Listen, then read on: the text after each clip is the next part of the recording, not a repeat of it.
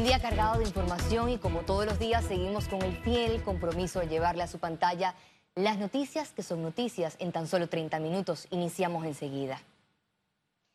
El presidente Laurentino Cortizo convocó a la Asamblea Nacional a sesiones extraordinarias desde el 15 al 18 de junio. Además, hizo llamado a un amplio diálogo nacional para la reconstrucción de Panamá durante reunión con líderes políticos de distintos partidos. A 20 días de iniciar el segundo periodo legislativo, el mandatario a través de Twitter señaló que el tema central en la Asamblea será el trámite del veto parcial a la ley de moratoria. ¿Por qué es importante la ley de alivio financiero? Porque esa ley es la que no va a permitir que el virus se siga propagando. Si tú tienes la tranquilidad de que a mí se me congelan mis pagos hipotecarios, de que a mí se me congelen mis intereses, o como decía también esa ley, que se dé un bono eh, por familia. Los opositores aseguran que la moratoria de compromisos bancarios debe ser elevada a ley y no a un acuerdo de palabra entre el Ejecutivo y los bancos.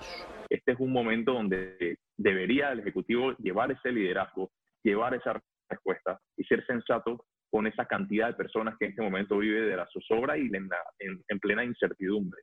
El proyecto 287, aprobado por la Asamblea Nacional, establece una moratoria de tres meses en los préstamos bancarios, hipotecas, tarjetas de créditos, entre otros compromisos, dirigido a los afectados económicamente por el coronavirus. Si es necesario eh, debatir sobre políticas públicas económicas que le den una claridad al ciudadano, que le den una claridad al panameño porque si bien hay un escrito, hay, una, hay, un comunicado por parte de la Asociación Bancaria de Panamá que no es lo estipulado en la ley.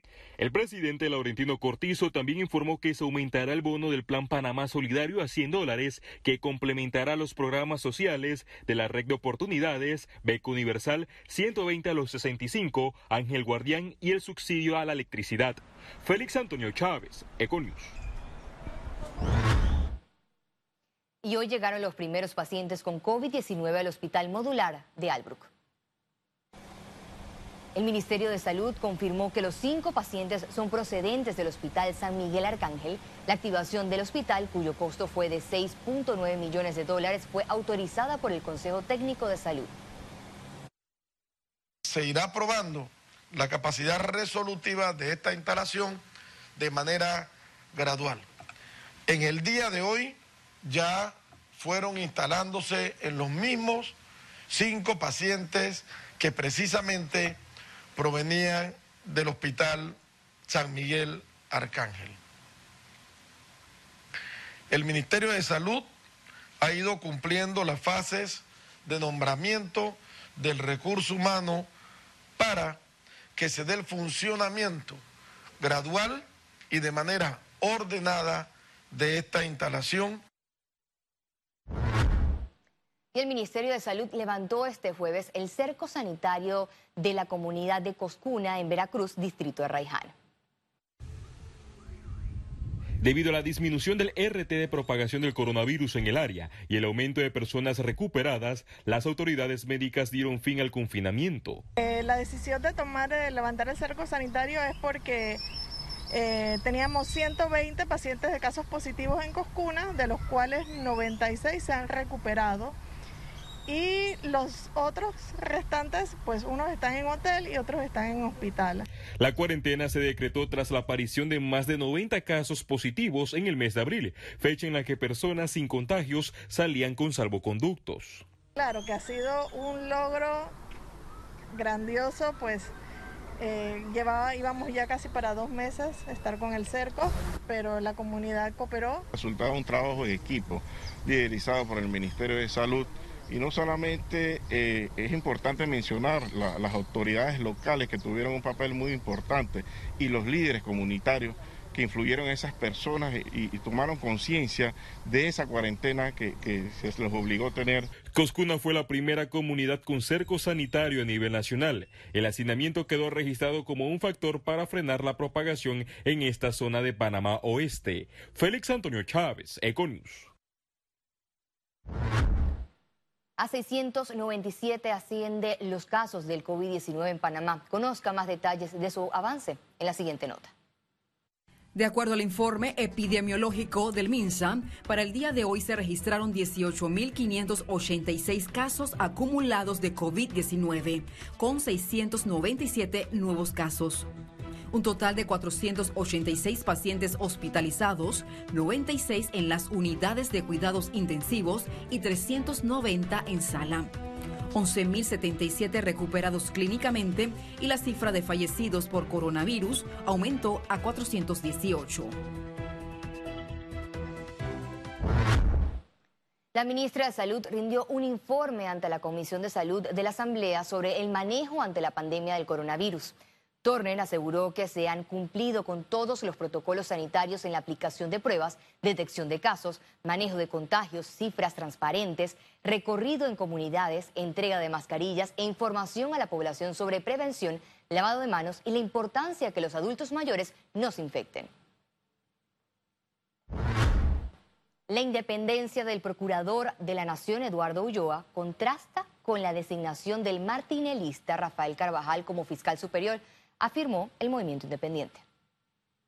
En un comunicado señaló que el nombramiento tira por la borda el discurso de independencia y objetividad con la que justificó la cuestionada rotación los fiscales anticorrupción, dejando en entredicho los criterios del Ministerio Público. El movimiento hizo un llamado al procurador para que demuestre con sus acciones la determinación de perseguir el delito. Economía. El Ministerio de Trabajo estima que el desempleo en el país aumentará a 20% al cierre de este año. Y nosotros estimamos que podamos llegar a un 20% que para nosotros esto es tomar conciencia y pedirle y seguir pidiéndole a la población que por favor seamos responsables y que entendamos que hay un nivel de corresponsabilidad en medio de una pandemia muy responsablemente, de acuerdo a la, la cifra que venimos revisando desde la Organización Internacional del Trabajo y sobre todo lo que revisamos en la región, que podemos llegar a un 20% de desempleo. Esto significa alrededor de 400 mil personas en números. Empresas en Panamá no prevén contratación de empleados en los próximos tres meses por crisis sanitaria. Le tenemos los resultados de una encuesta. La crisis generada por la pandemia del COVID-19 provocó una caída drástica en las expectativas de contratación para el trimestre de julio a septiembre. La encuesta de expectativas de empleo de Manpower Group refleja una tendencia de menos 9%. ¿Qué quiere decir? Que de cada 100 empleos que tenemos hoy en día, 9 personas van a salir de sus respectivas empresas. Si nos miramos, si nos ponemos a ver cuáles son los sectores económicos donde más reducción de personal va a haber, y indudablemente la industria de los servicios, seguida entonces también de la industria del comercio. Tenemos entonces también por ahí a la industria de la manufactura que va a estar reduciendo personal. Los servicios eh, y también la comunicación y transporte.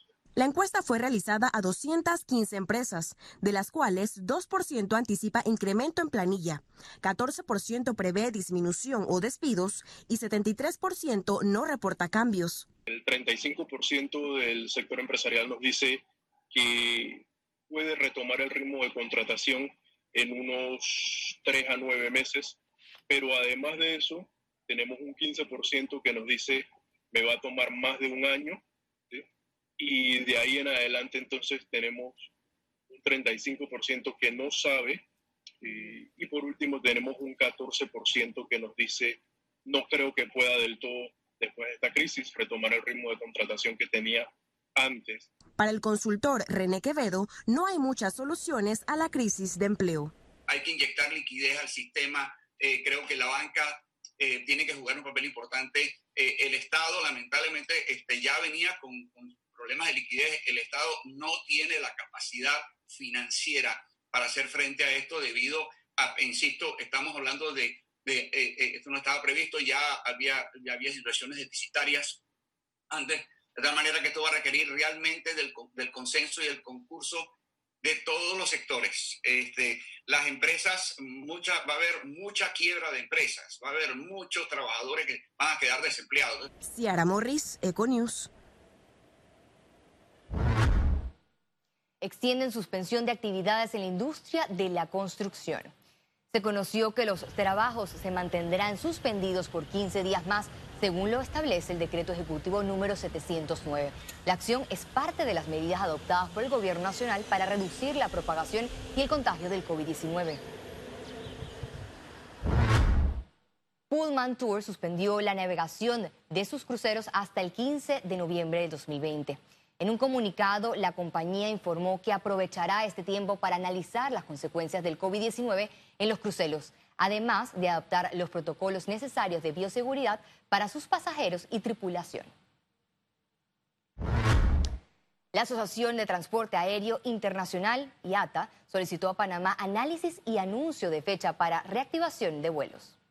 Considerando eh, la importancia que tiene el transporte aéreo en el país, hemos, tenido, uh, hemos mantenido reuniones regulares con las autoridades panameñas, pero hasta el momento no hemos visto el impacto de, o si vemos la contribución que da eh, la aviación al país, es casi el 14% del PIB y desafortunadamente no estamos viendo eh, el aporte necesario. Y aquí lo que necesitamos en Panamá, que ya empiecen a identificar cuándo se va a poder reactivar los vuelos eh, desde Panamá y hacia Panamá, sobre todo que hoy en día ya tenemos los protocolos que han establecido la OASI. Panamá Pacífico se convirtió en un modelo de buenas prácticas de bioseguridad para reactivar la economía. Las empresas de esta área económica especial explicaron que mantuvieron su productividad con la modalidad de teletrabajo, que no presentó novedad para ellos y también dentro de las compañías, pero cumpliendo los protocolos de salud. Indicaron que al tener sedes en otros países que ya levantaron cuarentena, les sirvió de, ejemplo para adelantarse en la implementación de medidas en sus empresas en Panamá. Recomiendan a las empresas que están reabriendo por bloques en todo el país realizar implementaciones rápidas para garantizar su reactivación. E-, ese es el primer punto, mantenerse comunicados y unidos con el resto porque esto es un problema, es una pandemia, es un problema mundial y la forma de salir es todos juntos. Acá no se sale individualmente, se sale trabajando juntos. Este, esa es la primera recomendación y fundamental. Ahora, en cuanto a, medidas y a protocolos, eh, algunas cuestiones muy interesantes que, hemos trabajado. Eh, primero es la comunicación. Una, práctica súper importante ahí es hacer eh, formularios con, con, algunas encuestas que hay que ir haciendo, o sea, actualizando en forma frecuente al regreso internacionales. Y recuerde, si no tiene la oportunidad de vernos en pantalla, puede hacerlo en vivo desde su celular a través de una aplicación destinada a su comodidad. Es Cable Onda Go. Solo descárguela y listo. Ya venimos. Quédese con nosotros.